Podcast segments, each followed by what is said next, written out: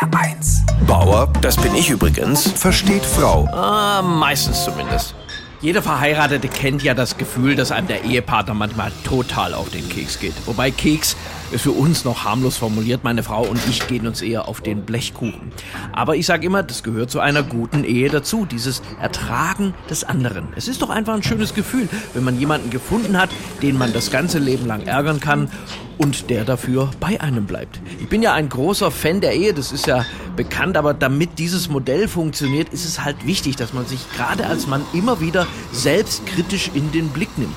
Wir Männer neigen ja zum Größenwahn. John Lennon hat mir mal erzählt, hinter jedem Idioten steckt eine kluge Frau. Und ich kann ihn nur bestätigen. Wir Männer reflektieren uns viel zu selten. Wenn Sie einen Mann fragen, welches Tier ihm am ehesten entspricht, sagen die meisten Männer Löwe. Ne, das ist unser klassisches Selbstbild. Fressen, schlafen, geile Frisur.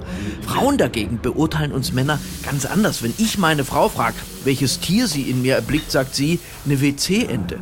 Ich habe neulich eine Stunde mein Handy gesucht und dann festgestellt, dass ich damit gerade telefoniere. Verstehen Sie, was ich meine? Ohne meine Frau würde mein Alltag gar nicht funktionieren. Auch ihr Elan, der bringt so einen Schwung in mein Leben. Meine Frau hüpft morgens aus dem Bett wie eine Scheibe Toast aus dem Toaster. Ich bin mehr so der Typ Buttersemmel mit der fettigen Seite nach unten fallen und dort liegen bleiben. Meine Frau ist so agil, die hat sich jetzt zum Beispiel zum Megamarsch angemeldet. Da stehe ich natürlich als Mann vor ihren Freunden ganz schön blöd da.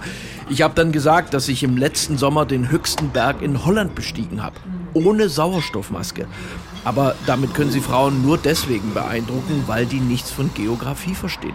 Was ich Ihnen damit sagen will, meine Herren, seien Sie froh, wenn Sie eine Frau gefunden haben, die einen Trottel wie Sie nimmt. Und wenn sich Ihre Frau dann über ihre Schusslichkeit lustig macht, dann nehmen Sie das hin als verdiente Strafe. Wir saßen letztes Jahr mit Freunden zusammen und ich erzählte, dass ich nach meinem Beinbruch jetzt wieder richtig gut laufen kann. Und meine Frau meinte, dann fehlt ja jetzt nur noch eine Gehirnerschütterung. Bauer versteht Frau. Auch auf hr1.de und in der ARD Audiothek. HR1, genau meins.